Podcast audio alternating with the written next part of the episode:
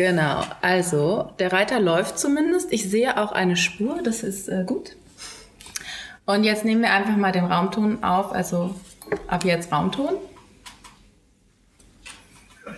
Raumtonende. Wie man im Hintergrund jetzt auch unter anderem hören konnte, das Glockengeläuten. Unser größtes Problem in Paderborn. Wir haben in jeder Aufnahme Glockenläuten. Ja, das hört man tatsächlich aber ja nie in der Aufnahme, denn das ist das Hintergrundgeräusch, das wir immer rausfiltern. Ja. Gott sei Dank gehen die Glocken in Paderborn durchgehend. immer wenn wir aufnehmen. Ja. Wirklich. Ist in Münster nicht anders. Ja, okay, stimmt. Gehört dann schon zu machen gar keinen Raum.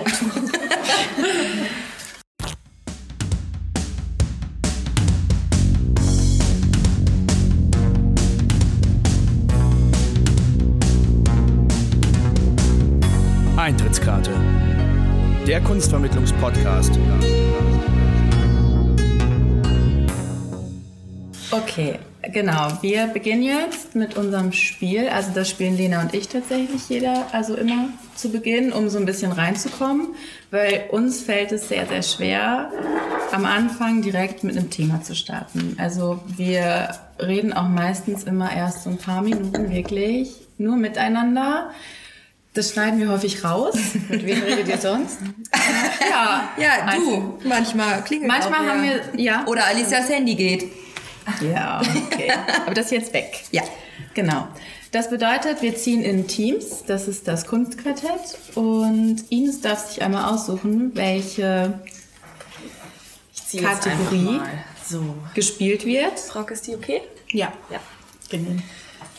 Okay, und ihr? Ziehen? Ich ziehe. Ich ziehe. Und ich? Oh, da kann ich gucken. Die? Ja. Okay.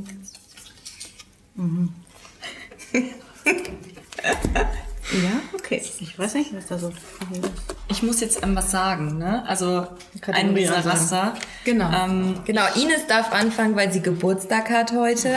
Deswegen fiel die Wahl nicht ganz so schwierig, wer denn jetzt anfangen darf heute.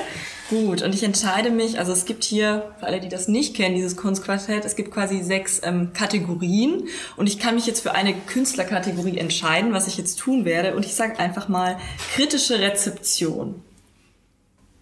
Muss ich jetzt sagen was? Deine Zahl. Ah ja, okay. 65. Okay, ihr? Schlagen wir. Wir haben 71. Schlagen wir, wir haben 76. Und eigentlich wollten wir heute nicht gewinnen, aber Alicia gewinnt dieses Spiel immer. Deswegen hast du gezogen, tatsächlich. Ja, dann darfst du den Text vorlesen. Die Künstlerinformation. Genau, wir hatten Jackson Pollock 1912 bis 1956 vom Time Magazine im Jahr 1956 als Jack the Dripper tituliert, entwickelte Pollock einen All-Over-Stil des Action Painting, in dem er Farben auf horizontale Leinwände schleuderte. Berühmt für seine zum heroisch neigenden, für seine zum heroisch neigenden neigende Person, so, bezeichnete der Kritiker Greenberg ihn als eine Art demiurgisches Genie. Pollock starb bei einem Autounfall. Den letzten Satz finde ich besonders gut in dieser Beschreibung. Ja, Genau. dürft ihr. Ich fange mal an zu lesen. Also, wir haben Jeff Koons gezogen. Der lebt noch, geboren 1955. Koons arbeitete in den 1980er Jahren als Wall Street Banker, um seine künstlerischen Ambitionen zu finanzieren. So geht das. Kommerzielles Denken hat dann weiterhin sein Werk definiert. Vom kühlen Konzeptionalismus seiner Equilibrium-Reihe, schwebende Basketbälle in Vitrinen, zu den übermäßig polierten Ballontieren. Und ihr? Ja, so, Frauke liest jetzt mal. Wir haben Christo und Jean-Claude. Das bulgarisch-französische Ehepaar inszenierte als Team, als Team monumentale Projekte, bei denen Gebäude und Naturformen mit riesigen Stoffbahnen bedeckt wurden. Zu den Objekten ihrer übergroßen Verhüllungen gehörten der Berliner Reichstag und die Brücke Pont-Neuf in Paris. Ja, tatsächlich war das das Höchste, was wir hatten, deswegen mussten wir auf kritische Rezeption gehen. Ähm, Ja. Genau, aber ähm, egal, Äh, dafür das- durften wir zuerst Das ziehen. ist auch immer meine Taktik. Ja, genau. Tatsächlich, ja. Und die sehen ziemlich komisch auch aus, aus auf den Karten, wenn ich ehrlich bin. Ja, die Karten sind ähm, wahnsinnig interessant illustriert. Also wer irgendwie mal die Möglichkeit hat, durch dieses Kunstquartett, es liegt auch später hier noch aus, durchzublättern. Also manche Künstler sind echt ähm, interessant illustriert, würde ich sagen. Ja, das ist immer so ein Mashup zwischen dem Porträt und der Kunst. Genau, ja. Irgendwie ganz, ganz Also die nett. sind eingepolstert in ihrer eigenen Hülle. Ja. ja. Sie sind das Kunstwerk Ja. in dem Sinne jetzt. Ja, Das heißt, wir dürfen auch anfangen, denn das war die Regel. Wer das Spiel gewinnt, darf anfangen, seinen Podcast vorzustellen. Jetzt müssen wir, wir haben eingeladen, uns ganz dreist vordrängeln und unseren Podcast vorstellen. Ja, ich habe vorhin kurz gesagt, ich habe angefangen ähm, damit, dass wir uns in der Uni kennengelernt haben und da eigentlich auch die Idee zu dem Podcast entstanden ist, nämlich ähm, während wir die Tagung geplant haben. genau, ja. Ja. Jetzt halt? Eigentlich ja. Ja, das ist, sollen wir es dabei belassen? Ja, wir saßen mit unserem Team zusammen und haben ähm, darüber philosophiert, ob es solche Podcasts gibt. Und also, wir haben nicht gewusst, dass es Podcasts gibt. Kunstvermittlungspodcasts. Also, euch gab es ja schon, Frauke und Ines. Ups. Ähm, ja, wir haben dann überlegt, dass es ja eigentlich ein super spannendes Projekt wäre, sowas zu machen. Und ich habe dann irgendwie, glaube ich, relativ vorlaut gesagt, ja, hab mich mal da reingegoogelt, weil mich hat das interessiert. Und eigentlich gehört da gar nicht so viel zu. Und irgendwie hatte ich den Job dann. Und ich habe dann Alicia ganz schnell mit aufgeschrieben, damit ich es nicht alleine mache. Ähm, ja, und so sind wir dazu gekommen. So mache ich jetzt auch einen Podcast. Richtig, ganz freiwillig. Ja, und dann haben wir uns natürlich angelehnt an das Tagungsthema irgendwie Inhalte gesucht. Und bei uns geht es jetzt darum, dass wir äh, Kunstvermittlungsprojekte vorstellen. Also wir gehen sehr häufig zusammen dann in Ausstellungen, gucken uns an, was gibt es da für Vermittlungskonzepte, was gibt es für Displays und was für Möglichkeiten. Wir machen häufig Führung mit, wir äh, lesen sehr gerne die Texte, wir nehmen die Ausstellungskataloge mit. Äh, Und auch noch ein paar andere Sachen, auch in Richtung digitale Kunstvermittlung. Da können wir aber vielleicht später nochmal drauf kommen. Und jetzt würde ich einfach sagen, ihr wart die nächsthöchste Zahl, ne? Genau. dann Lisa machen und Beate. Und Dr. weiter. Kunst, genau. Ja. ja, das ist Beate, ich bin Lisa und zusammen sind wir Dr. Kunst. Wir sind in dieser Runde der jüngste Podcast. Wir haben unsere Pilotfolge diese Woche veröffentlicht und sind deswegen ganz aufgeregt, hier zu sitzen, wie man sich das vorstellen kann. Damit ihr euch ein bisschen mehr vorstellen könnt, was äh, wir so machen. Also Dr. Kunst beschäftigt sich vor allem mit künstlerischer Forschung. Also wir haben ganz große Pläne. Unsere Pläne sind nämlich nicht nur zu zweit zu sprechen, sondern auch mit Gästen über Kunst und künstlerische Forschung nachzudenken. Genau, kennengelernt haben wir uns äh, auf einem Performance-Workshop. Mit dem Titel äh, Getting Lost oder so etwas. Ähm, ja, Genau. genau, von Sandra Johnston.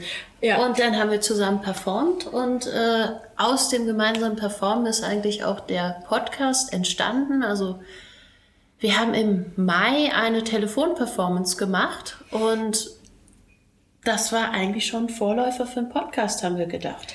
Genau, ja, das hat sich dann daraus entwickelt. Also ursprünglich ähm, kam es daher, dass wir äh, immer wieder miteinander telefoniert haben und uns über aktuelle Problemlagen unserer jeweiligen Kunst äh, ausgetauscht haben und hatten einen äh, mehr oder weniger unfreiwilligen Zuhörer, ähm, der meinte, dass es ziemlich unterhaltsam sei. und äh, irgendwann dachten wir, naja, da könnten wir eigentlich auch das mal aufnehmen irgendwie.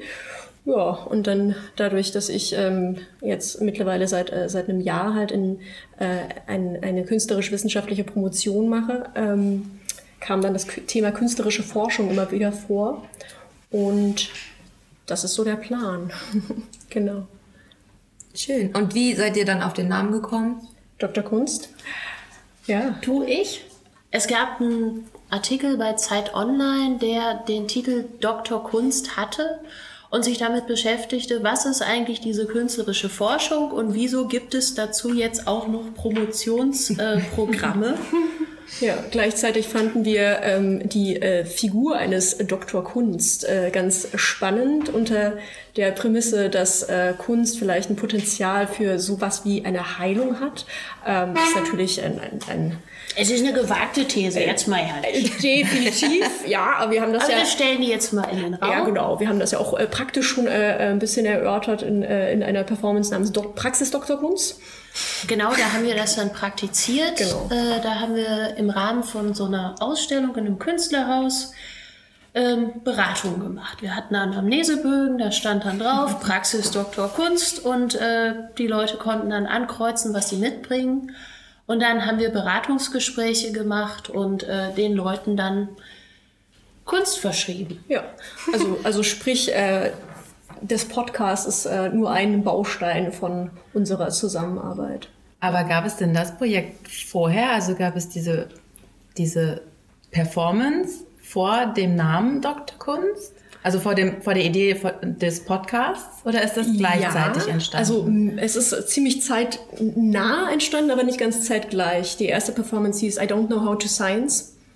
Genau, da war ich, äh, hatte ich mich beworben für eine äh, Konferenz in, in Weimar im Bauhaus und ähm, hatte aber keine Lust über mein äh, über Problemlagen meiner Promotion äh, zu sprechen und dachte, es ist viel spannender, das Format ein bisschen aufzubrechen und äh, eine Telefonperformance mit Lisa zu machen. Und das ist dann auch geschehen. Ja.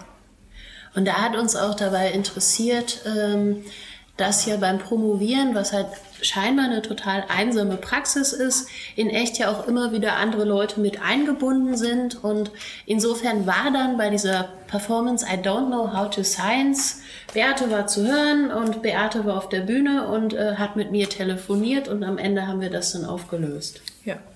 dass ich dann auch zu hören war. Spannend. Also euer Podcast ist quasi aus einem Telefonat entstanden. Ja. Schön. Aber die Telefonate habt ihr nie mitgeschnitten, außer bei dieser Performance jetzt. Da war es Teil dessen. Äh, nur probehalber. Probehalber, also ja. für euch. Genau. Cool. Und ihr? Ja, wir sind ähm, ziemlich analog eigentlich entstanden, denn ähm, Rock und ich haben ja zusammen den Master in Kunstvermittlung und Kulturmanagement in Düsseldorf gemacht und ein Dozent ist eines Tages nicht zum Kurs aufgekreuzt. Und dann habe ich irgendwie angefangen, einen Podcast zu hören, weil mir ein bisschen langweilig war. Und dann ähm, haben wir auf den gewartet und der kam nicht. Und dann war ich so, Frauke, gibt's eigentlich ein, ähnlich wie bei euch, gibt's eigentlich einen Kunstpodcast? Das war jetzt so von gut einem Jahr und es gibt ja mittlerweile mehrere, auch von Magazinen und so weiter. Und wir haben dann gar nicht lang ähm, gegoogelt, sondern gesagt, egal, ob es das gibt oder nicht, wir versuchen das einfach mal, wir machen das einfach selbst. Und ich glaube, wir haben dann fast zwei Monate gebraucht, bis unser Pilot dann online gegangen ist. Der dritte. Die Sehr, dritte sehr viele Pilotfolgen, die irgendwo im Archiv noch schlummern und die nie jemand hören wird. Ähm, und genau, so war eigentlich unsere ähm, Entstehungsgeschichte. Es war eigentlich, also Ines hat wirklich gefragt, so, hast du Bock da drauf? Weil wenn, dann kann ich es mir mit dir vorstellen. Und ich glaube, das ist sau wichtig bei einem Podcast, dass die Chemie stimmt, dass man sich einfach Ja. versteht Ja. und da locker vor dem Mikrofon steht. Und genau, und der Name war auch ein langer Prozess bei uns. Kunststoff, genau. Wir waren eigentlich schon ziemlich fertig und saßen in nächtlicher Stunde bei Bier an so einem kleinen Ikea-Tisch in der Küche. Es war sehr kuschelig und ähm, hatten fünf Mindmaps schon so vor uns liegen. Mit Konzeptideen, die wir auch nie durchgezogen haben. Nee, natürlich nicht. Aber die hatten wir. Was wir nicht hatten, war der Name. Und dann fing es an mit einer Mindmap und äh, Gedankenwolke und so. Und irgendwann ging es dann von, wir brauchen irgendwas, was so Art oder Kunst abgeleitet ist. Und dann ging es von Kunstleder, Kunstleder? war irgendwie so ein Punkt. Und dann waren wir so, fast. Und dann irgendwie Kunststoff. Und dann war es so, ja. Und dann haben wir alles weggeschmissen und sind gegangen. So, Ja, ich das war dann auch wirklich feierabendreif Ja. und habe wirklich nur noch die Jacke angezogen. Weil das war's. Das saß dann einfach vor, bei Ja, und allen. deswegen, das passt, ähm, fühlen wir uns immer noch wohl mit und ja, passt, glaube ich, auch gut zu, zu Ja, uns. und unsere Absicht ist eher, also mein Prototyp an Zielgruppe ist eher so meine, also mein Idealbild ist meine Schwester. Die wird sich jetzt freuen. auf Ja, jeden die Fall. freut sich. Nee, weil ähm, die ist halt wahnsinnig Kunst und Kultur interessiert, aber sie hat diese Hemmschwelle zu sagen, oh, weiß ich da überhaupt genug und ähm, ja, ich fühle mich dann vielleicht, also ich, ich, ich, ich lege das jetzt auch in den Mund, ich weiß es nicht mal, aber dass wir quasi Leuten, die sagen, oh, ich habe Angst, da dumm rüberzukommen oder ich weiß nicht, wie ich da überhaupt Zugang zu finde und ich weiß da zu wenig, um das zu verstehen, was an die Hand zu geben und zu sagen, ähm, okay, ihr könnt uns jetzt auch vom Zug aus oder vom Bus aus oder was weiß ich hören und vielleicht habt ihr dann Lust, mit ein bisschen Know-how in die Ausstellung zu gehen und generell einfach was über den Künstler oder die Künstlerin zu erfahren. Denn unsere Folgen lehnen sich meistens auch an Ausstellungen an, die wir selbst besuchen. Und das ist eigentlich auch so ein bisschen unser Konzept. Ähm, Wir schießen dann eben Infos nach, recherchieren ein bisschen breiter und versuchen dann ganz entspannt, wie jetzt eigentlich auch in diesem Rahmen, in so eine Diskussion zu gehen. Und ähm, so entstehen eigentlich unsere Folgen. Und ähm, Ziel ist eigentlich immer, dass mindestens einer diese Ausstellung auch gesehen hat, denn das ist uns dann doch sehr wichtig. Ja, das Und- war sogar unser Voraus, unsere Voraussetzung. Genau. Und wir versuchen mittlerweile auch immer nicht nur in Düsseldorf ins Museum zu gehen, sondern auch mal woanders hinzugucken. Und deswegen, ja, mal gucken, wo es uns in nächster Zeit noch so hintreiben wird. Ja, vielleicht gibt's dann ja auf beiden Podcasts auch eine Folge über Paderborn. Denn wir haben ja, ich glaube, morgen seid ihr gar nicht mehr mit dabei, ne? Nein, nein, nein. Morgen gucken wir uns nämlich ein paar Museen an. Das könnt ihr dann auf jeden Fall übernehmen. Wir haben gar nicht zu unserem Namen gesagt. Nein, das wäre die Frage, die ich euch gerne stellen Ja. Es war ähnlich wie bei Kunststoff, Genau. so ein Prozess. Und Verzweiflung, ganz viel Verzweiflung. Weil bei uns war es ja tatsächlich so, wir hatten ja einen leichten zeitlichen Druck durch die Tagung. Wir wollten das ja ähm, so ein paar Wochen mindestens oder eher Monate eigentlich vor Tagungsbeginn starten, dass wir die ersten Folgen hochladen. Ja, und wir haben dann wirklich so lange gesucht, also das Konzept und worüber wir reden wollten, das stand sehr, sehr schnell fest. ja, da wir haben wir- wussten sehr schnell, was wir wollten. Genau, da haben wir uns auch sehr sicher gefühlt.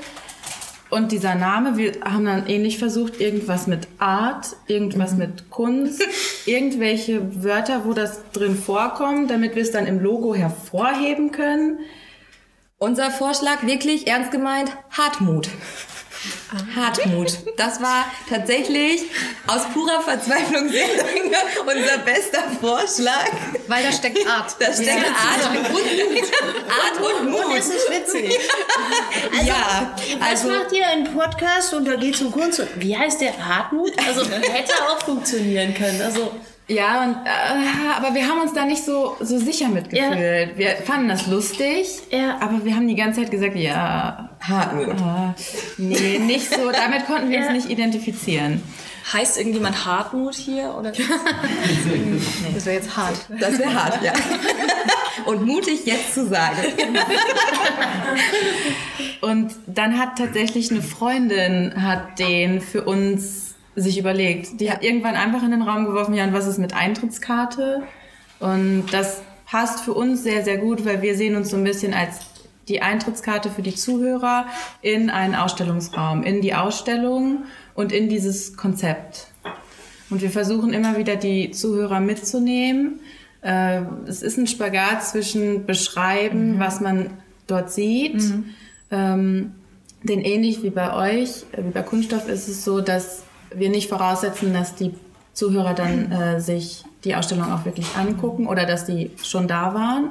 Also wir versuchen so einen Spagat zwischen Ausstellung beschreiben und dann aber zu reflektieren, wie hat das für uns funktioniert, die Vermittlungsarbeit dort. Genau. Ja. Also es ist ja generell ein Problem, was wir ja alle haben, dass wir über etwas sprechen, was der Hörer vermutlich nicht sieht oder nicht kennt. Also wir lösen es tatsächlich dann dadurch, dass wir sehr viel auf Instagram hochladen. Also das, worüber wir sprechen, wird da einfach hochgeladen, damit man sich das währenddessen, vorher, nachher, wie auch immer, angucken kann, damit das Ganze nicht mehr ganz so abstrakt wird. Ich glaube, das macht ihr auch, ne? Ja, wir Genau, machen das ähnlich. auch, wobei uns natürlich bewusst ist, dass nicht alle Instagram haben und nutzen und wir uns bewusst auch für einen auditiven, au- ähm, auditives Medium entschieden haben und ähm, versuchen dann schon nochmal die, die wichtigen Sachen zu beschreiben. Ja.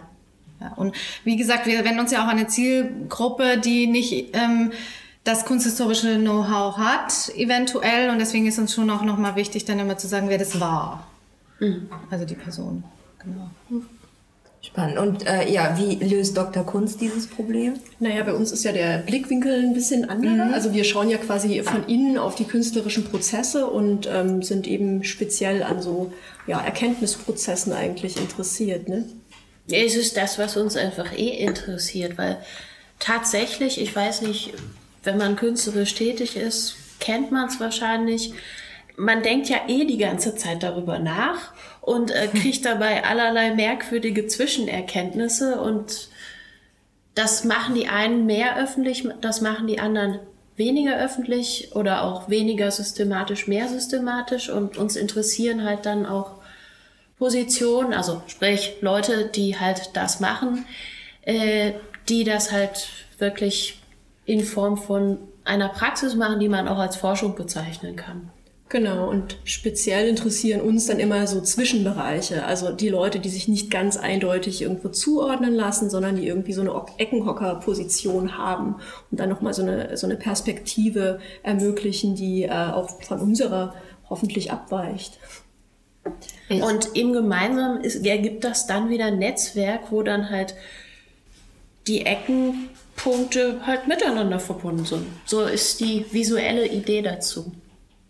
Ich finde das total spannend, weil wir ja alle, einen, also wir, es geht ja immer um Kunstvermittlung im weitesten Sinne, aber an unterschiedlichen Stellen habe ich das Gefühl. Ja. Also bei euch so im Schaffensprozess eher, also man geht so in das Werk rein oder in, in den Prozess dahinter. Ja.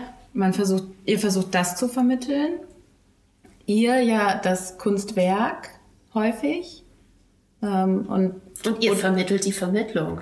Ja, genau. Hab Also wir haben dann noch verstanden? einen anderen Ja, genau, Schritt. ja. Und das fand ich auch am Anfang, als wir uns eure beiden ähm, Bewerbungstexte sozusagen Ja. durchgelesen haben, das fanden wir sehr, sehr spannend, dass das so unterschiedlich ist und doch so viele Anknüpfungspunkte untereinander hat.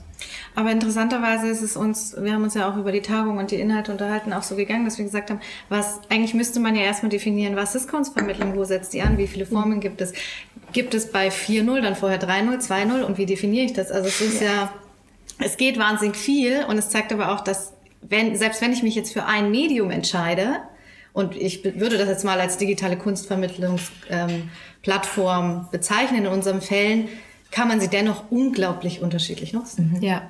Also wir waren auch wirklich erstmal davon begeistert, dass sich noch Podcasts gemeldet haben. Als die auf den Tisch gelegt wurden, waren wir so, wow, super. Und haben die dann durchgelesen und waren wirklich im Team auch alle davon überzeugt und begeistert, ähm, dass es so vielseitig ist. Und ich glaube, dass wir das auch in der Tagung ganz gut aufzeigen konnten, wie groß die Ansätze sind, wie viel möglich ist. Ich denke, das ist auch interessant, weil wir alle auch aus ganz verschiedenen Ecken kommen, verschiedene Dinge erlebt haben, verschiedene Dinge studieren. Und es spiegelt sich eigentlich sehr schön darin. Und jetzt passt auch wieder alles mit allem verbunden. Ja. Sitzen wir hier auch an dem runden Tisch. Das ist das Motto der Tagung. Genau. Ja. Und dann sind wir von dem hier, dem physischen Ort, dann auch noch verbunden zu dem, äh, wo es dann später ausgestrahlt wird. Das heißt, äh, selbst wenn man jetzt nicht heute hier ist, kann man das noch hören. Ja. Und möglicherweise halt auf drei verschiedenen Plattformen. Ja, So, so soll es ja tatsächlich am Ende sein. Aber, aber doch. Ich glaube an uns und die Technik. Ja, die Technik. Bis jetzt sieht's gut aus. Bis jetzt- die Welle steht. Ja, Die Welle läuft. Wir schlagen Wellen. Wir schlagen Der Wellen. Bildschirm wurde vorhin schon einmal schwarz, weil der Laptop sich so ein bisschen verabschiedet hat. In, in, genau, und ich merkte, wie Alisa so lange, die Körpertemperatur stieg ein bisschen. Sie wurde leicht panisch, aber es scheint alles zu funktionieren. Ja, es ist ja jetzt auch nicht so, dass uns das nicht schon mal passiert wäre, tatsächlich, dass Ja. wir 20 Minuten geredet, geredet, geredet hätten und dann uns so dachten, oh, da ist was richtig Gutes bei rumgekommen. Und es hat nicht aufgenommen. Ich glaube, das kennen die besten Podcaster und Ja. Podcasterinnen. Und egal, wie gut man das dann vorbereitet hat, wie, wie gut man das versucht, wieder zurückzuholen, es wird nie wieder so gut wie in dem einen Moment. Ja, andersrum hatten wir auch das Problem, dass wir uns wirklich hingesetzt haben gesagt haben, heute haben wir Zeit, heute können wir den Podcast aufnehmen und es hat nicht funktioniert. Wir haben drei oder viermal versucht, uns hinzusetzen und diesen Podcast aufzunehmen. Eine halbe Stunde geredet, 20 Minuten geredet, wieder eine halbe Stunde geredet und es war nur Müll. Das hätten wir keinem zeigen können. Hätten wir nicht gewollt, hätten wir nicht gekonnt. Und ich glaube, dass das einfach auch zeigt, wie wahnsinnig schwierig Podcast ist. Und das wussten ich nicht. Und ich glaube, du hast das auch so nicht eingeschätzt nein. vorher. Wie war das für euch? Also ich glaube, bei uns war es am Anfang vor allem ähnlich. Wir haben uns dann auch getroffen und so, heute entsteht die erste Folge. Schön viel Druck natürlich selbst wieder reingegeben und dann haben wir auch erst ganz viel ähm, abgelesen und ganz unwohl gefühlt. Es war total durchgeskriptet. Darf ich kurz unsere allererste Aufnahme erwähnen? Ja, ich weiß nichts mehr, deswegen erzähl. Ines war betrunken. Nee, aber wir haben tatsächlich ein Giveaway von einer Benefizveranstaltung Stimmt. einzeln ausgepackt und jedes Produkt beschrieben. war so es ein war mehr, Es war so ein bisschen YouTuber-mäßig, Ja. was wir da auditiv So ein versucht Unboxing. hatten. Genau, Ja, quasi. genau. Hat gar nicht geklappt, deswegen ähm, ist gut. Ja, war zum Lockerwerden auch nicht schlecht. Ja. Hätte man Nee, also wir hatten aber auf jeden Fall sowohl technisch als auch persönlich ähm, definitiv Startschwierigkeiten und ich denke, das ist ähm, wirklich ein Prozess und so sehe ich das jetzt auch hier, wenn mal mehr Leute noch in diesem Raum mit sitzen. Ich weiß gar nicht, wo soll ich hingucken? Soll ich jetzt euch hingucken? Soll ich ins Publikum gucken? Und das ist aber wieder eine schöne neue Erfahrung und ja. Und ich glaube, wir sind auch lockerer geworden. Also ich, also bei euch muss ich wirklich sagen, zumindest laut Aufnahmen klingt es wahnsinnig natürlich und locker. Und ich glaube, wir sind sehr selbstkritisch, ist man ja immer stärker, Was? aber Ich glaube, das sagt alles. weil wir haben tatsächlich das Gefühl, wir sind erst gegen Ende der ersten Staffel natürlicher rübergekommen. Ja. So wie wir jetzt auch miteinander reden würden. weil es eben doch ein Medium ist, das viel über ähm, ja nicht geskriptete Sprache funktioniert, sehr Ja. erzählerisch ist und da muss man erst mal reinkommen, weil man dann doch immer diesen Anspruch an sich selbst hat, jetzt perfekte Infos rauszugeben und ähm, in der Schrift kann man das sofort verbessern und keiner kriegt es mit und es ist eigentlich auch wieder dieser Prozess, wie bei euch auch ähm, bei Dr. Kunst, dieser Prozess, der offengelegt wird. Ne? Ja, ja, wir äh, haben äh, von einem öffentlichen Lernen gesprochen irgendwie, ne, als eine unserer Grundprinzipien. Das kann man hier, glaube ich, auch ein bisschen Ja. äh, sehen. Genau, also ich glaube, da muss man einfach sich trauen. Ne? Ähm, da haben wir vielleicht als, als Performance-Künstlerin irgendwie einen kleinen Vorteil. Ja, aber Trotzdem war- andererseits, also- ich glaube, man muss sich jede Sache immer wieder neu trauen. Das ist das Ja. Bekloppte. Man weiß zwar, dass man sich schon dies getraut hat, das getraut hat, jenes getraut hat und dann kommt die neue Herausforderung. Ja, man kann es rekapitulieren. Man hat sich schon mal getraut, im Radio zu sprechen oder was auch immer. Aber es ist halt trotzdem eine neue Situation, auf die man sich irgendwie einstellt und das irgendwie situativ macht. Also ich glaube, das ist halt auch das, was es spannend macht, dass es halt Improvisation ist. Gleichzeitig hat man bei Improvisation halt auch immer wieder die Momente, wo äh, Gehirnknoten, es fällt einem nichts ein oder äh, die innere Kritikerin kommt raus, hört die ganze Zeit so mit zu und äh, schaltet sich dann irgendwann mit vernichtender Kritik ein und sagt, ja, also das hört sich jetzt super gestellt und geskriptet an, das kannst du doch nicht so sagen und überhaupt und dies und Und im jenes. schlimmsten Falle kommt dann noch die äußere Kritikerin dazu, im, im äh, Form des Gegenübers, das dann äh, Genau, ich in Form eines nervös werdenden Gegenübers. Also wir haben uns äh, ehrlich gesagt bei unseren ersten Aufnahmen äh, ordentlich angekackt. Ja? Ja. Ja, wir waren einfach bei, ich stelle mir das gerade vor. Ja. Also nein, nein, das, äh, bei- uns kommt ja das Problem dazu, dass wir äh, lange nicht in derselben Stadt wohnen. Ne? Also äh, weil Lisa eben in Münster ist und ich in Weimar jetzt mittlerweile, vorher in Leipzig. Das heißt, wir haben immer einen sehr begrenzten Zeitrahmen, in dem Sachen passieren können und dann sollen da natürlich ganz viele Sachen passieren. Das letzte Mal hatten wir äh, eine, ja, eine Performergruppe aus, aus Chicago da. Wir haben selber performt und hatten dann eigentlich noch vor, äh, eine Podcast-Folge aufzunehmen, eine weitere. Mit der Truppe aus Mit den Chicago. Chicagoern. Genau. Äh, stellte sich raus, war ein bisschen viel. Ja. Aber ihr nehmt also den Podcast auch immer nur auf, wenn ihr euch seht.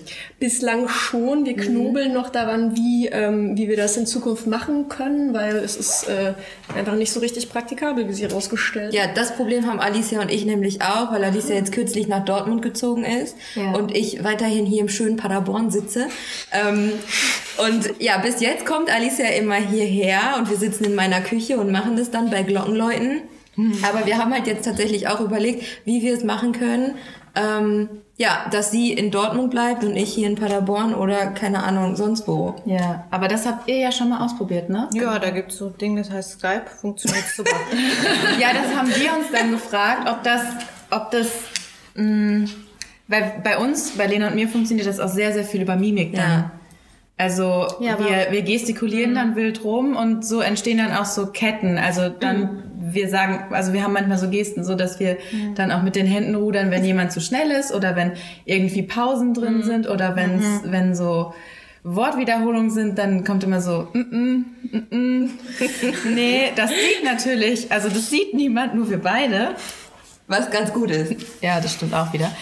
Ähm, ob das dann wegfällt, weil manchmal ist ja bei Skype das Problem, dass das nicht äh, direkt übertragen Ja, wird, das- Bild und Ton. Das ist, war tatsächlich Das ist richtig und es ist manchmal so ein bisschen verzerrt, aber wenn man sagt, also wir müssen das jetzt irgendwie machen, wir wollen das jetzt einfach machen, haben wir eigentlich ganz gute Erfahrungen mitgemacht. Ich glaube, wir haben drei, vier Folgen bisher damit gemacht.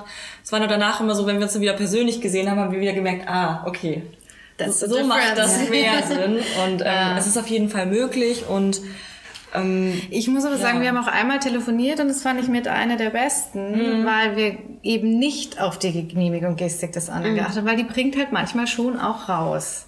Weil du merkst, oh, okay, das kommt jetzt nicht so gut an. Hm.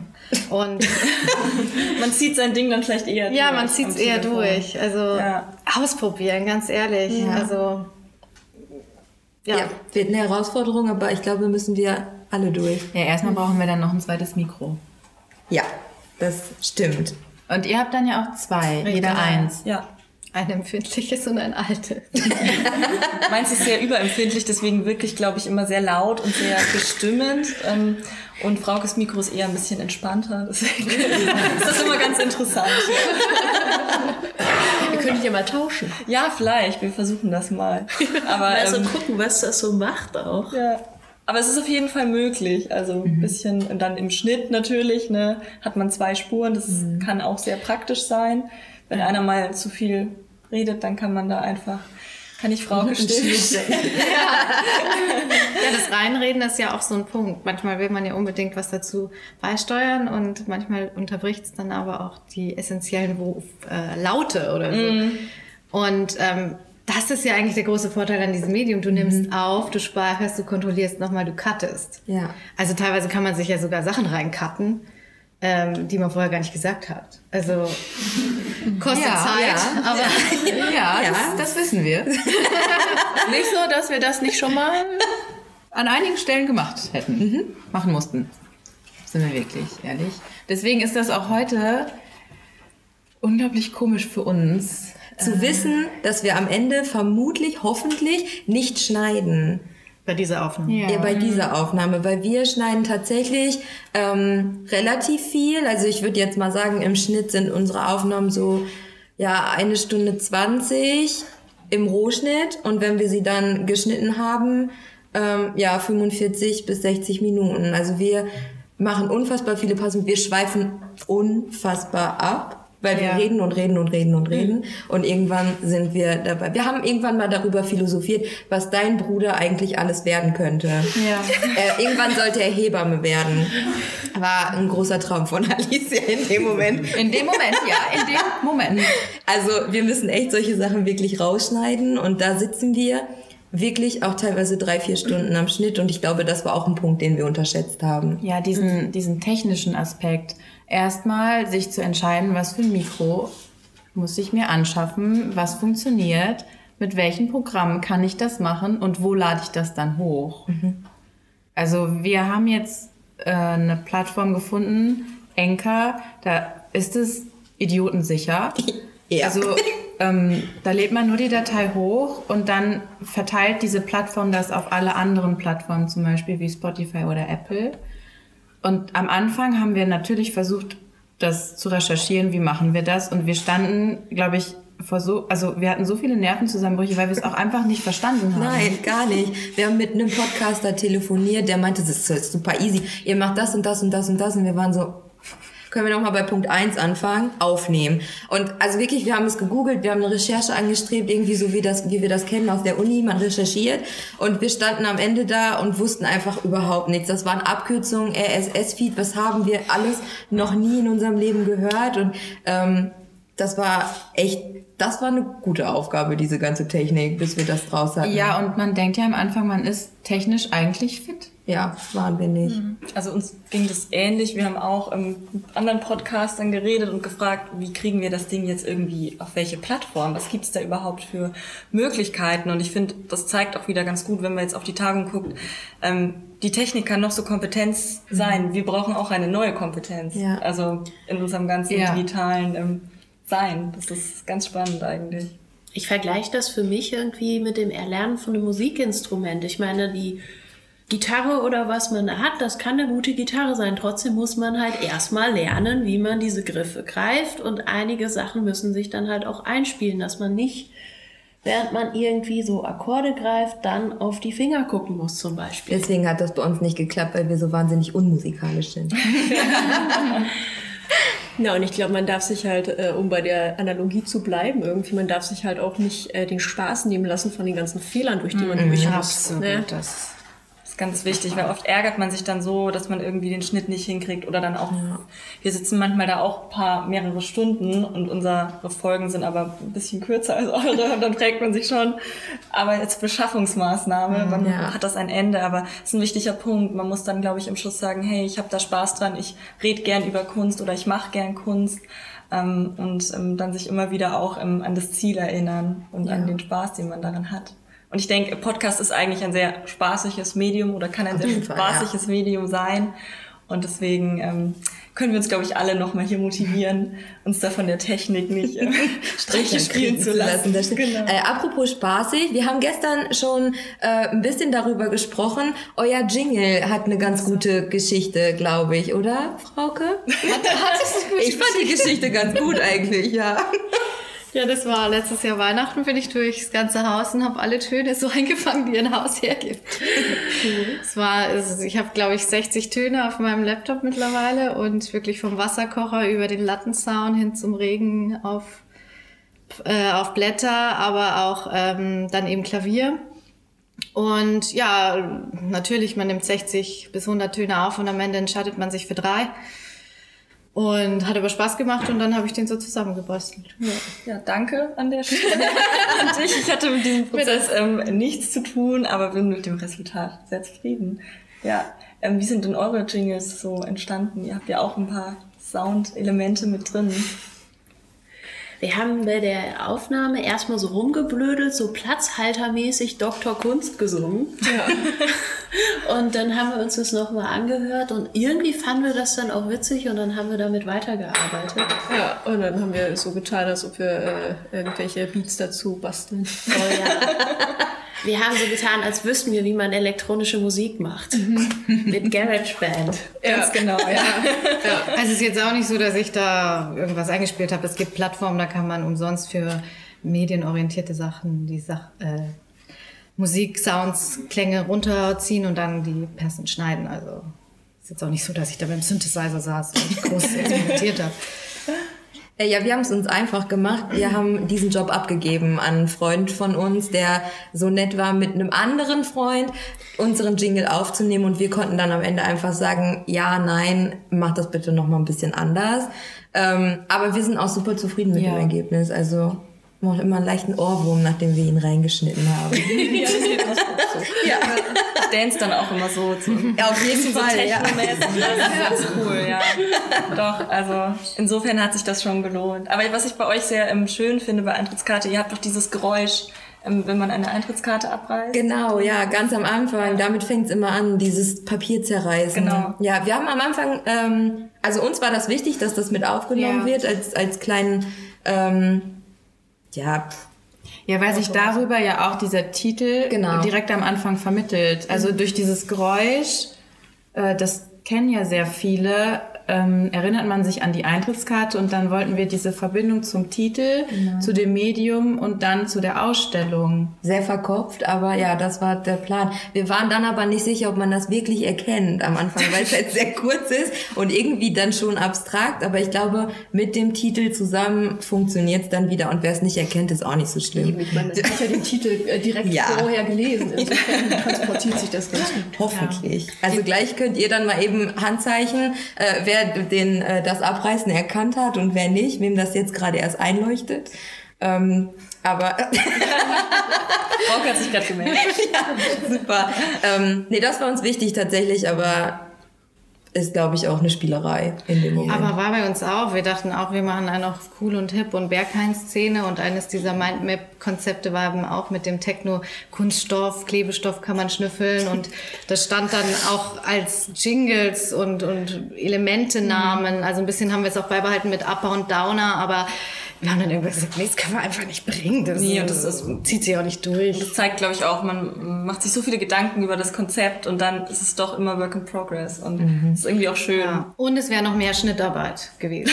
Weil Stimmt, dann immer die Einspieler wieder. Ja, weil wir haben halt nicht wie im Radio per Schnelltasten so Töne, die man mal gerade spielt. Also so professionell sind wir einfach nicht aufgestellt.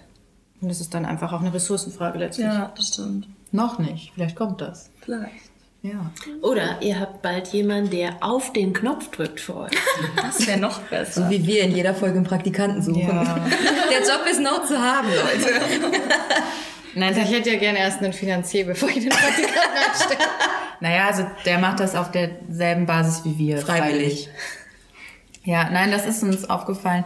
Wir sind dann so im Gespräch und dann kommen wir auf Themen und dann würden wir das gerne recherchieren. Äh, und dann machen wir das immer selber und dann, das schneiden wir auch immer raus, weil dann kommen so richtig lange Pausen, wo wir uns dann selber nochmal die Kunst kurz aneignen müssen. Also da vermitteln wir uns das dann manchmal auch gegenseitig vorher Ja. kurz und dann versuchen wir es nochmal den Zuhörern zu vermitteln. Ja.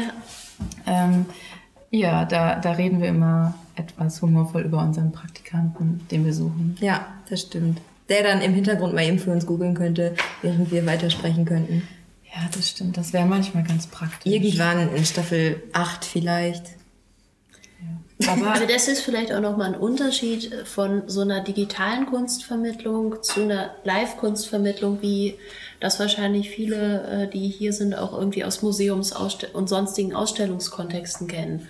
Weil da kann man ja nicht mal eben kurz nochmal nachrecherchieren. Das wirkt ja hochgradig unprofessionell. Wir Oder verheimlichen dann, das. nur. Dann, dann laufen die Leute noch weg oder so. ja.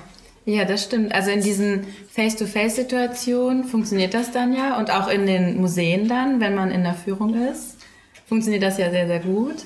Ähm, und wir hatten ja gestern einmal das Beispiel, äh, dass wir einen Roboter hatten, an den oder dass es in einem Museum Roboter gibt, die Fragen beantworten können. Äh, Und da hatte, wurde ja viel über Improvisation gesprochen, inwieweit das funktioniert. Habt ihr da schon Erfahrung gemacht mit solchen Situationen, wo es nicht Vermittler zu äh, Personen gab, sondern wo jetzt wirklich im Hinblick auf die Tagung Kunstvermittlung 4.0, wo so ein Interface da war, wo das für euch gut funktioniert hat oder vielleicht auch nicht? Du meinst so eine Art äh, Kunst-Chatbot? Ja, oder auch einfach, ähm, wo es ein digitales Interface gab oder sei es eine App oder sei es, äh, es kann ja zum Beispiel auch ein Audioguide sein. Da stellt sich ja jetzt auch die Frage, was ist 4.0? Ja. Richtig. Wie würdet ihr das jetzt fassen? Da hätte ich jetzt auch angesetzt, weil für mich ist halt nicht der Roboter einfach 4.0, sondern es sind Audio-Guides, es sind ähm, die äh, Apps, die es mittlerweile Ja. auch viel, bei vielen Museen gibt. Ähm, und dann ist ja nur die Frage, wie erweitere ich diese Technik? Arbeite ich mit Bluetooth? Arbeite ich mit Zahlensystemen? Arbeite ich mit, ähm, keine Ahnung, welchem Prinzip ist überhaupt die Führung mäßig auf, aufgestellt? Ähm, Prinzip Storytelling, wovon ich ein Riesen-Fan bin. Also Geschichten, die erzählt werden, um äh, durch Ausstellungen zu führen, ähm, mit dem Prinzip, dass man Informationen besser verarbeiten kann, wenn man emotional eingebunden wird. Und dabei werden dann eben auch Objekte oder ähm, Personen zum Leben erweckt, die fiktiv sind. Und ähm, so ein Computer ist ja nur die Superlative, aber wir haben ja bis jetzt auch nach George Orwell oder was weiß ich, Zukunftsprognosen, noch immer keinen Hausdiener als Roboter im Haus. Und ich finde, es ist noch immer so, für mich ist es immer noch so Kunstvermittlung pff, 7, 8.0, die jetzt startet. Aber ich weiß nicht, also es gibt ja so viele Formen und wir haben ja auch eine Folge gemacht über die, das Kunstkraftwerk in Leipzig, wo eben dann man digital äh, durch Projektionen in Bildwelten von 100 Wasser, Renaissance, Van Gogh gibt's auch im Le Luminaire oder so heißt Genau, das in Paris. Ist auch gerade. Das sind für mich auch schon Fragen, gehe ich da zur Entertainment-Industrie oder ist das noch Kunstvermittlung? Oder ist das digitale Kunst? Oder ist das digitale Kunst? Das ist nochmal was anderes. Und, aber ich denke mir immer, wenn es Leute erreicht und die so sich der Bildwelt nähern, ist es völlig legitim. Ich glaube, worüber wir immer ähm, letztendlich diskutieren oder Angst haben oder was uns in unserem Fachbereich hemmt, ist, wo bleibt die Wissenschaft auf, der, auf dieser, wo bleibt sie dann stehen? Bleibt die auf der Strecke oder was ist ihre Aufgabe noch? Und ich muss sagen, ich bin weder ab, abgeneigt, also noch äh, was ich, ich zum Beispiel nicht kann, ist theologische Kunstvermittlung als Besucherin. Ich mag das nicht.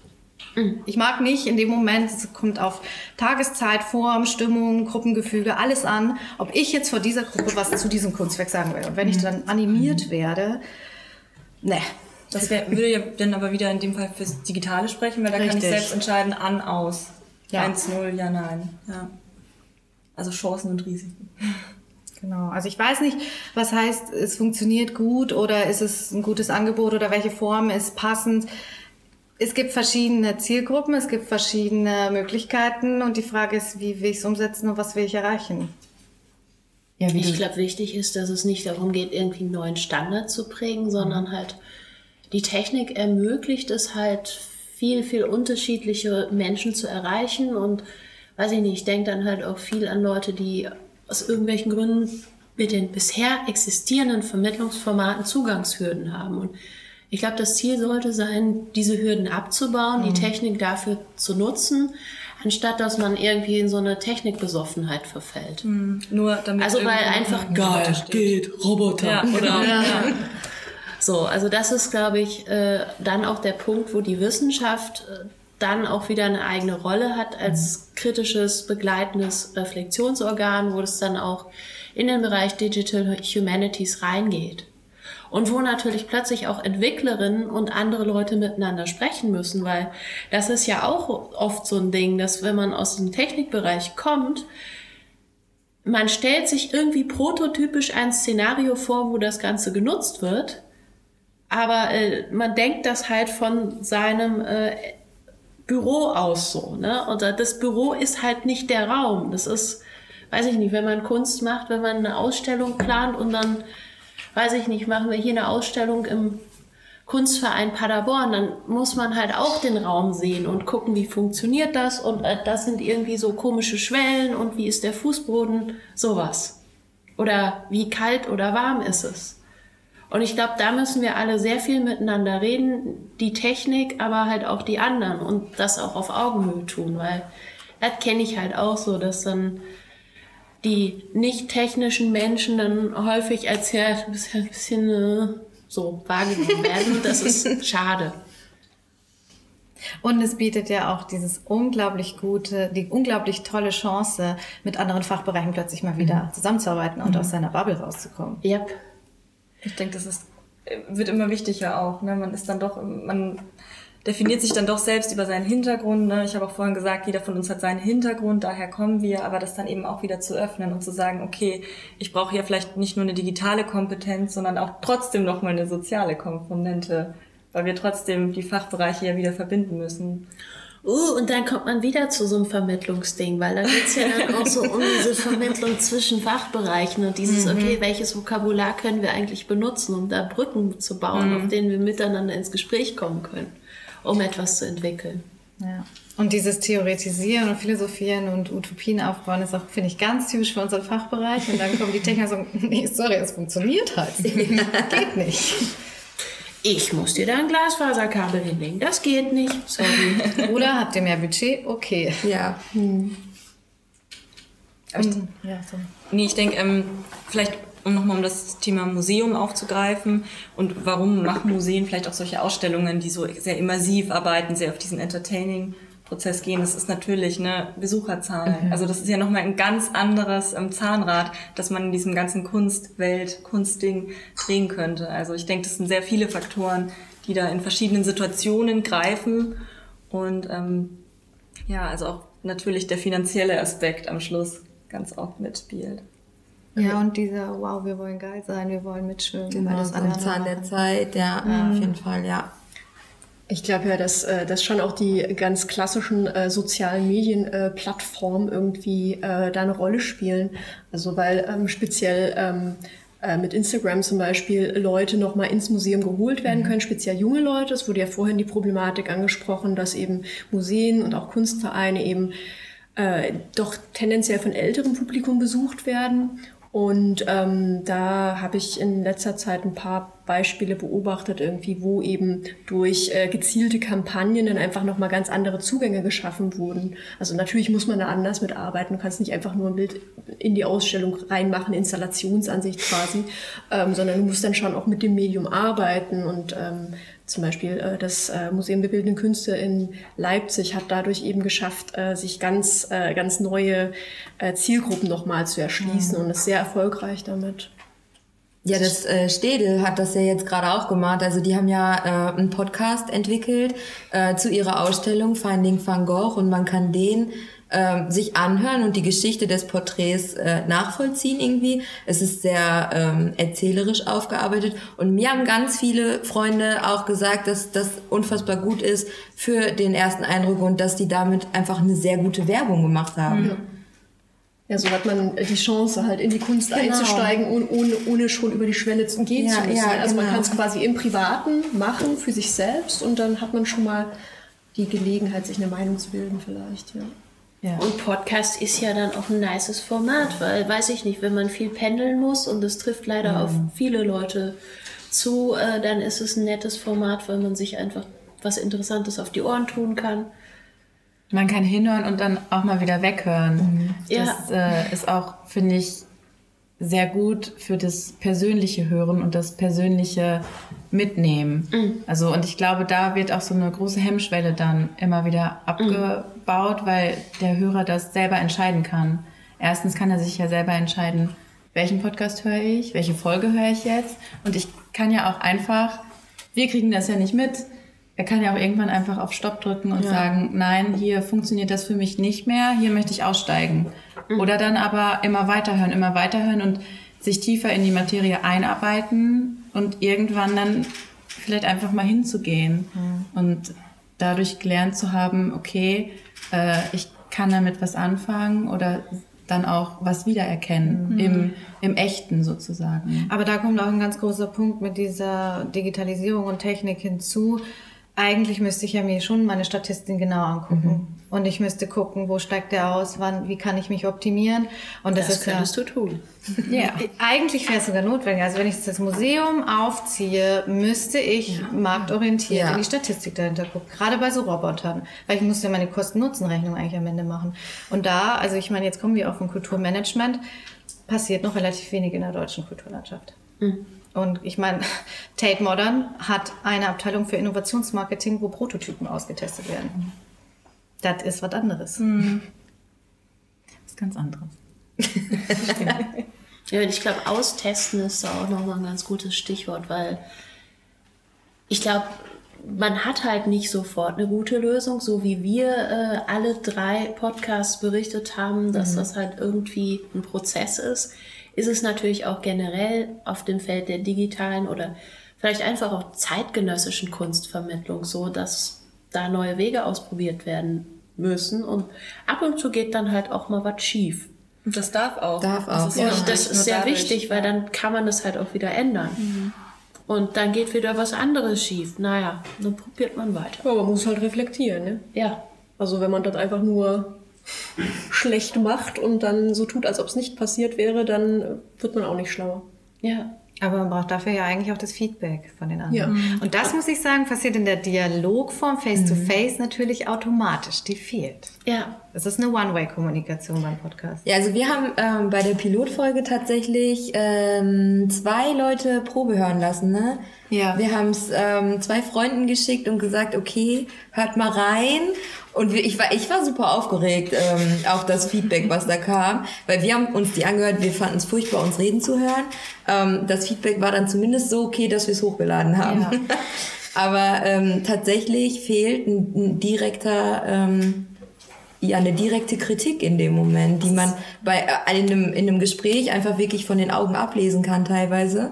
Aber dabei fehlt uns das. Hm, Ja, es ist so einkanälig irgendwie, ne? Man kriegt weniger zurück, als Ja. man da. Ja. Ja, und auch wir, wenn wir uns die Statistiken angucken, also klar kriegen wir irgendwie über unsere Plattform gesagt, äh, wie viele Hörer wir haben, aber auch nicht, wann die aufhören. Also das können wir jetzt zum Beispiel nicht abrufen, wann, ob der jetzt den Podcast Nee, komplett nee. gehört hat oder nur fünf Minuten, weil ihn dann unsere Stimmen unfassbar genervt haben. Wie sehen wir, ob, ob abgebrochen wurde und ob downgeloadet Ah, wurde. okay. Aber wann und an welcher Stelle und wie viele und wie viele Minuten, sehen wir halt auch nicht. Ja. Also könnte man, glaube ich, noch ein bisschen was drauflegen an Geld und dann wäre das auch ersichtlich. Aber bei uns ist es halt gerade auch ein Hobby auf Ja. relativ Ja, hohem Niveau und mm, irgendwo, wie gesagt, finanziell yeah, Statistik yeah, aber solange da nichts passiert. Ja.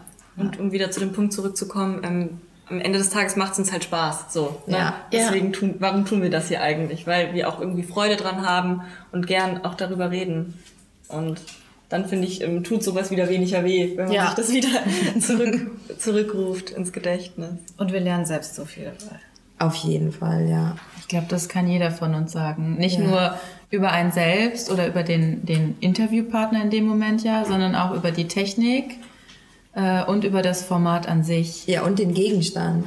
Da, ja, auf jeden Fall. Also ähm, ich weiß nicht, ob wir jetzt die letzten Monate wirklich so oft Ausstellungen besucht hätten, äh, wenn wir es nicht auch teilweise für den Podcast getan hätten. Weil oft einfach, also jeder kennt das, so im Alltag ist, also man hat die Zeit nicht immer. Und wir haben uns die dann aber wirklich bewusst genommen. Nicht nur, weil es uns Spaß macht, sondern natürlich ist das keine Qual für uns, da drei, vier, fünf Stunden im Museum zu sitzen. Aber ähm, ich glaube, an der einen oder anderen Stelle hätten wir diese Berührung mit der Kunst nicht gehabt, gäbe es unseren Podcast nicht. Und das ist eigentlich Ja. eine Bereicherung, kann ich sagen, zumindest für meinen Alltag. Ja, wir haben uns ja auch, weil es bei uns ja um die Vermittlungssituation geht, auch immer bewusst für die Führung dann entschieden. Und wir sind ja mit einem ganz anderen Blick da reingegangen. Und das hätte ich vorher auch nicht gemacht, in jedes Museum zu gehen und zu sagen, so, welche Angebote gibt es? Und da achten wir jetzt zum Beispiel ganz anders drauf. Schon nach dieser sehr kurzen Zeit. Ja. Ich weiß nicht, wie es euch geht, al- also seitdem ihr das gestartet habt, ob ihr, ob eure Sicht sich verändert hat, ob man da vielleicht auch sensibler geworden ist. Das könnte ich jetzt so, glaube ich, gar nicht bejahen. Also ich glaube, wir machen, also wenn ich in eine Ausstellung gehe, ich mache eigentlich meistens keine Führung, weil ich viel zu viel Spaß habe, das selbst zu entdecken. Das ist eben dieser Zugang, den ich selbst habe, weil ich das irgendwie studiert habe, warum auch immer so. Und ähm, deswegen, also Führungsformate mache ich meistens eigentlich nicht mit. Das ist eigentlich spannend, weil ich selbst ja hier irgendwie was mache, was da nichts mit ähm, aber es ist, ich nehme das jetzt eher als Impuls auf. Ich glaube, ich würde das jetzt wo du sagst, macht es eigentlich Sinn, mal wieder aus deiner Bubble zu kehren Ja. und da auch nochmal zu sagen, okay. Also wir machen es tatsächlich auch so, wir gehen durch, gucken uns das an, nehmen es für uns auf und machen dann anschließend eine Führung. Und okay. die ist dann quasi ergänzend. Also wir merken tatsächlich super oft, ähm, also ich bin letztens an einem Kunstwerk vorbeigelaufen, weil ich es nicht gesehen habe. Und in der Führung wurde ich dann darauf aufmerksam gemacht, jedenfalls, ach so, ach in der Ecke, ach so, okay, gut. Äh, ja, Aber wie viel Zeit braucht ihr dann für die Vorbereitung inklusive? Weil ich meine, ihr geht ja zweimal durch die Ausstellung. Ja. und wir gehen zwischendurch Kaffee trinken und also wir sind den ganzen Tag im Museum. Krass. Ja, also das schon, wir sind echt lange da, aber ähm, wir haben halt einfach gemerkt, dass uns das mit den Führungen oder dieses, dieses Vermittlungsangebot, was es da gibt, sei es ein Walk, sei es eine Führung, wie auch immer, ähm, dass uns das einfach unfassbar viel bringt. Aber wir brauchen auch wirklich erst unsere zwei, drei Stunden alleine im Museum. Ja. Ja, also ich meine, Ines hat es ja auch mal angesprochen bei der Tagung, wir kommen alle aus anderen Hintergründen und ich glaube, jeder guckt sowieso anders. Ich habe eine Freundin, die studiert ähm, Curatorial Studies, die interessiert sich für die Kuration vor allen Dingen, wenn die durchgeht, wir halt für Marketing und Management und auch Kunstvermittlung, je nachdem. Und also wie sind die Texte geschrieben, wie ist die Ausstellung beworben, wie werde ich empfangen und so weiter und so fort. Ähm, ich denke, es ist einfach immer unterschiedlich, aber für den Podcast ist es ja bei uns vor allen Dingen so, dass wir anhand der Ausstellung eigentlich tiefer in die Geschichte und die ähm, Arbeitsweise des Künstlers oder der Künstlerin gehen. Also wir hängen es ja eigentlich andersrum auf. Das stimmt, ja. Dann doch wieder eher der Gegenstand der Ausstellung. Genau. Und die Ausstellung ist ja nur der Appetizer und das Angebot, im realen Raum, im analogen Raum wieder mit dem Künstler und der Künstlerin in Kontakt zu treten oder mit deren Werk. Versteht ihr, was ich meine? Ja, nein, nein, nein, ich finde das so faszinierend, dass, dass, also, dass jeder da so ganz anders rangeht. Ja. Ja. Ja, bei uns wäre es eher so der Blick hinter die Kulissen quasi. Ja. Stimmt, ja. Wenn ich eine Ausstellung angucke, ich gucke mir tatsächlich viel die Befestigungstechnik an. Alicia und ich, wir gucken auch immer die Bilder von unten an.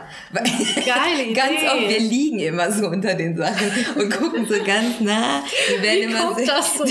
Ja, manchmal nicht so gut manchmal. Ja. Also sehr oft kommen so Köpfe und ja, wirklich. Also Ja. Wir werden auch am Ende eigentlich immer erkannt. Also die, Ja. das Aufsichtspersonal geht dann meistens mit uns mit schon. Da kommen die zwei Und dann wird man, naja, und dann gehen wir einen Kaffee trinken und dann kommen wir wieder und dann heißt es schon so, ach, hallo, ihr seid noch da. Ja, ihr macht, Immer jetzt, noch. ihr macht jetzt weiter. Ja, ja, ja, ja, wir machen jetzt weiter. Dann wird wieder so mitgegangen und dann wird so amüsiert manchmal geguckt. Ach ja, jetzt liegen sie wieder da. Ja, wir hatten auch irgendwann mal den Moment, da waren wir in Luxemburg in einem Museum und wir dachten halt, niemand versteht uns. Wir wussten nicht, dass man uns da versteht. Und wir haben uns über alles unterhalten in diesem Museum und haben Dinge zerrissen. Wir haben Dinge super gut, fanden wir super gut, haben uns darüber unfassbar gefreut. Und irgendwann hat sich hinter uns so eine Menschentraube gesammelt und wir waren so, ey, warum gehen die denn nicht einfach? Und es hat sich herausgestellt, dass sie uns wirklich einfach zugehört haben. Ich dachte, ihr werdet Performance. Ja, ich weiß auch nicht, was genau die dachten, aber die hatten, glaube ich, eine ganz gute Zeit in dem Museum. Wir hatten die bessere.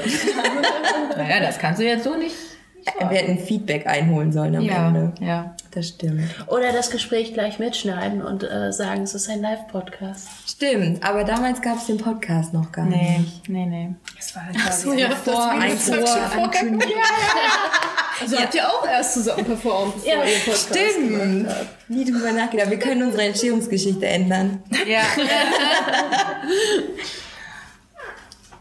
Ja, super. Ja. Also wirklich, ich fand diesen Austausch sehr, sehr gut mit euch allen. Äh, Ich glaube, man hat auch sehr gemerkt, wo so die Anknüpfungspunkte liegen, wo die gleichen Problemstellungen auf uns zugekommen sind, wie wir die unterschiedlich gelöst haben. Und ich finde es so gut, dass wir durch diese Tagung zusammengekommen sind, uns austauschen konnten. Ich denke, das wird sich auch gleich noch weiter fortsetzen. Ähm, wenn ihr jetzt nichts dagegen habt oder falls ihr nicht noch irgendwas habt, was ihr unbedingt loswerden möchtet, würde ich die Aufnahme hier beenden. Ähm, dann haben wir sozusagen den Live-Podcast geschafft. Vielen, vielen lieben Dank an Ja, euch. danke an euch. Danke an Danke an euch, dass ihr das möglich gemacht habt. Naja, möglich gemacht habt eigentlich ihr es, weil ihr euch beworben habt. Genau.